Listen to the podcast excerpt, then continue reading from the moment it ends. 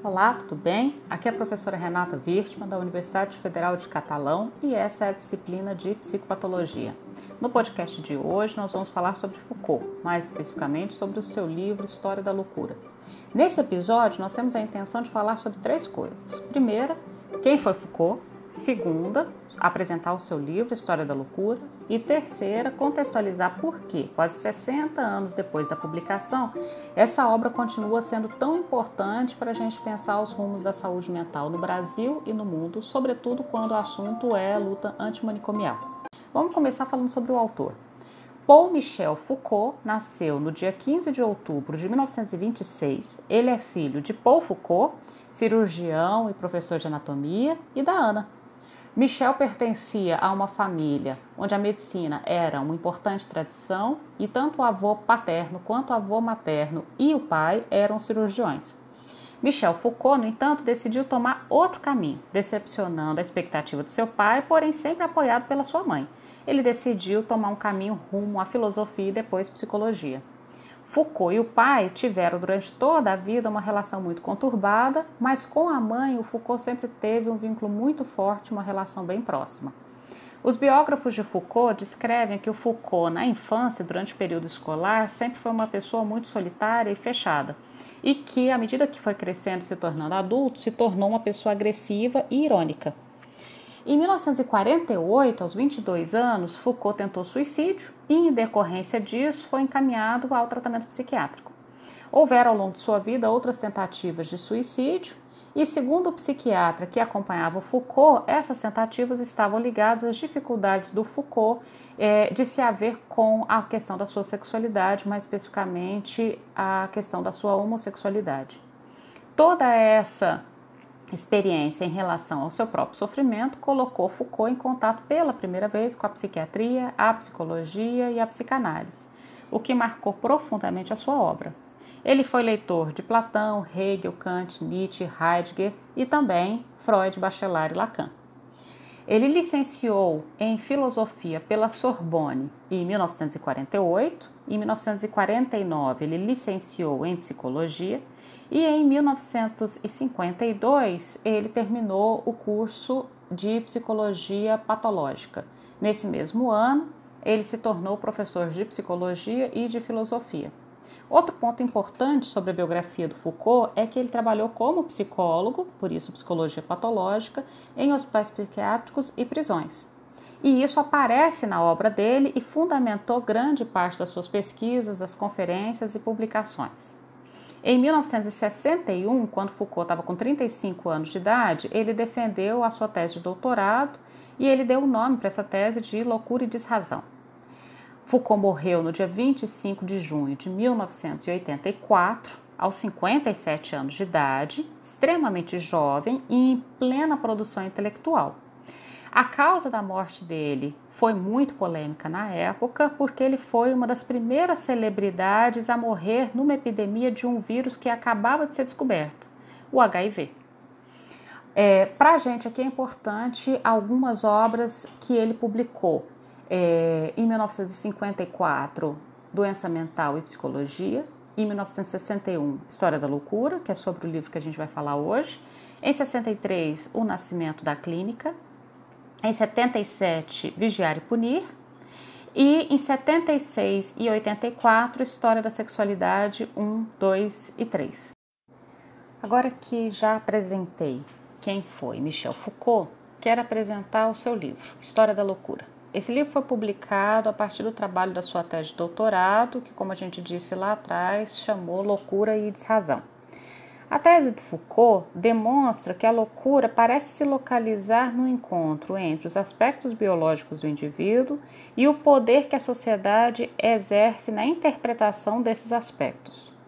Nesse livro, Foucault é, nos apresenta um percurso histórico que nos leva a repensar o que sabemos sobre a loucura e, mais especificamente, sobre o louco.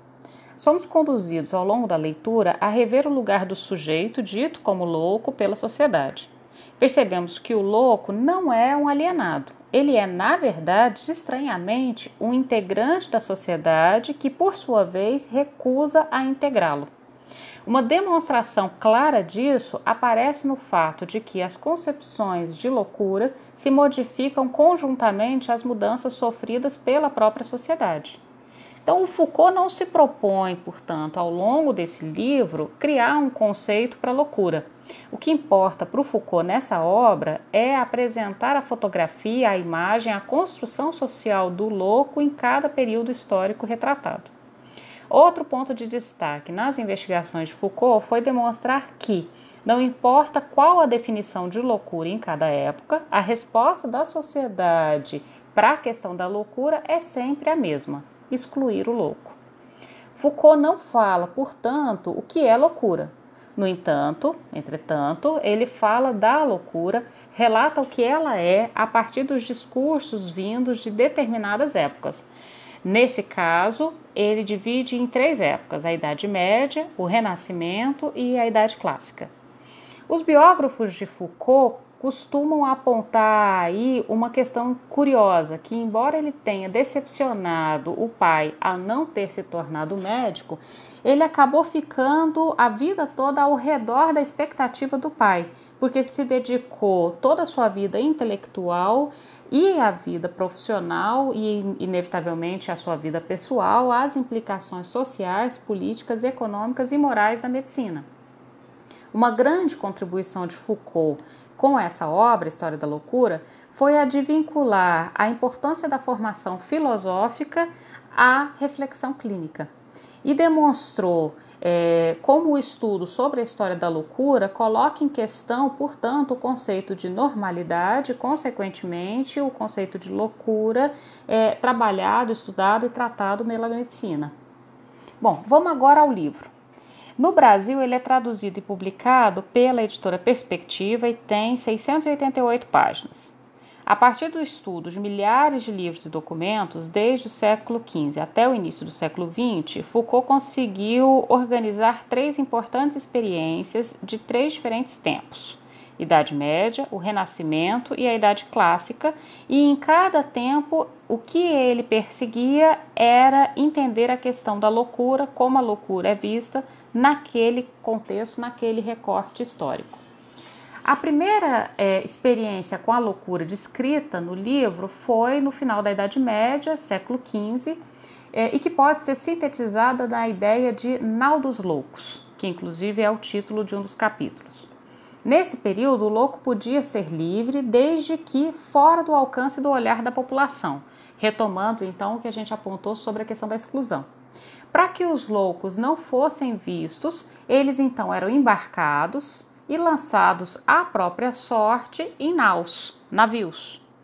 É, e assim eles morriam navegando sem rumo pelos rios, e aí marcado por uma certa simbologia de que a água pudesse vir a purificá-los, ou seja, curá-los da loucura. A segunda experiência retratada no livro com a loucura é na época do Renascimento, século XVII, e é possível ver uma mudança do lugar, lugar do louco na sociedade com o surgimento das grandes internações. Segundo Foucault, diversos prédios são construídos ou reformados para acolher, alojar, alimentar aqueles que se apresentam de espontânea vontade ou aqueles que para lá são encaminhados pela autoridade real ou judiciária. Ou seja, uma pluralidade de indivíduos, como mendigos, desordeiros, doentes, loucos, miseráveis, prostitutas, entre outros, são internados nos ditos hospitais gerais.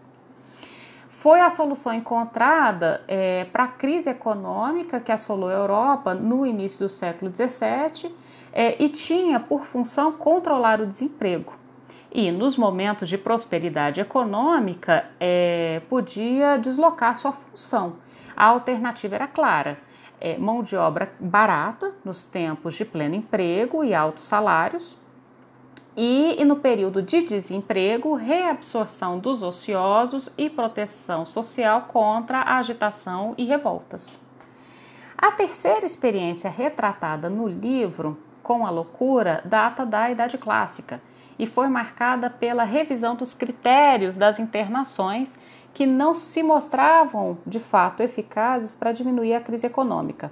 Passou a ser necessária, então, a separação dos loucos em relação aos demais desatinados, mesmo porque tinha gente demais internado. Não para proteger os loucos, mas para proteger os demais indivíduos dos loucos.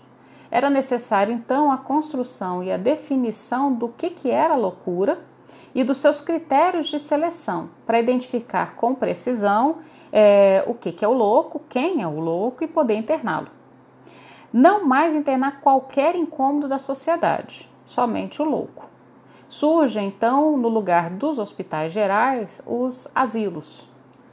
É, o livro se encerra na passagem do século XIX para o século XX e termina anunciando a importância do surgimento da psicologia e da psicanálise, nomeando importantes teóricos como Freud e Lacan. Depois dessa apresentação sobre o livro, a gente pretende chegar agora ao terceiro objetivo desse episódio, de, no episódio desse podcast, que é justificar a importância, 60 anos depois da publicação, de continuarmos estudando esse livro. Por que é importante falar desse livro no contexto atual e por que é importante falar desse livro na introdução sobre psicopatologia? Veja, ao longo de todo o livro, o autor deixa claro que a loucura não é, portanto, um objeto natural ou biológico, ou mesmo que a loucura não existe desde sempre, em toda a história da humanidade, só esperando ser descoberta e desvendada pelo homem. A loucura é, na verdade, uma criação do próprio homem e isso pode ser constatado à medida em que a gente se detém a acompanhar a história da loucura na história da sociedade. É, outro ponto constante em todo o livro é a questão da exclusão do louco. O que vem é, a ser a doença mental moderna é um remanejamento da figura do desatino e de várias categorias que vão sendo diferenciadas e descoladas é, da loucura, desde o trabalhador improdutivo até o criminoso, que lá no período das grandes internações é, foram colocados dentro da categoria da loucura. O modelo de exclusão, então, é um desdobramento do modo de tratamento das doenças venéreas, de separação e reclusão dos indivíduos. Foucault percebe que, paulatinamente, a resposta ao mal da loucura passa ao nível do modelo da peste, no qual a captura dos indivíduos é, tem o objetivo de discipliná-los ou normalizá-los. Então, a, a, o tratamento da loucura nada mais era do que uma repetição do modelo que havia se utilizado anteriormente para as pestes, para as grandes doenças. É, temos então caminhado, e isso tem acontecido hoje, para uma espécie de retorno à ideia de exclusão, captura e apreensão da loucura, e a gente precisa ficar atento. A gente precisa ficar atento com a construção de novos hospitais psiquiátricos, sobretudo talvez ligados à principal doença mental do século XXI, que é as toxologias. Então nós temos aí os hospitais de álcool e drogas sendo construídos, inclusive aqui em Catalão, e a gente tem que ficar atento se isso não é um retorno do modelo da peste, que depois, na Idade Média, é, retorna no modelo da exclusão pelo Nau dos Loucos, depois, mais tarde, com as grandes internações, no modelo de exclusão pela via de internação em hospitais gerais, depois um pouco mais para frente em asilos, que seriam hospitais um pouco mais especializados, e agora em hospitais ainda mais especializados para a questão do álcool e droga. Será que a gente não estaria então talvez retornando a este modelo que o Foucault nos retrata em História da Loucura? Bom, no próximo episódio, os alunos da disciplina de psicopatologia vão apresentar então os principais capítulos do li livro do Foucault. Nesse, para esse podcast, eu consultei, além do livro História da Loucura do Foucault, alguns artigos científicos, que aí na descrição do podcast está o link para vocês poderem consultar e ler o artigo completo de revistas como é, da, da, Universidade Federal do Rio de Janeiro, Universidade Federal de Goiás, Federal de Santa Catarina e Federal do Rio Grande do Sul. Bom, um abraço e até o próximo episódio. Beijo!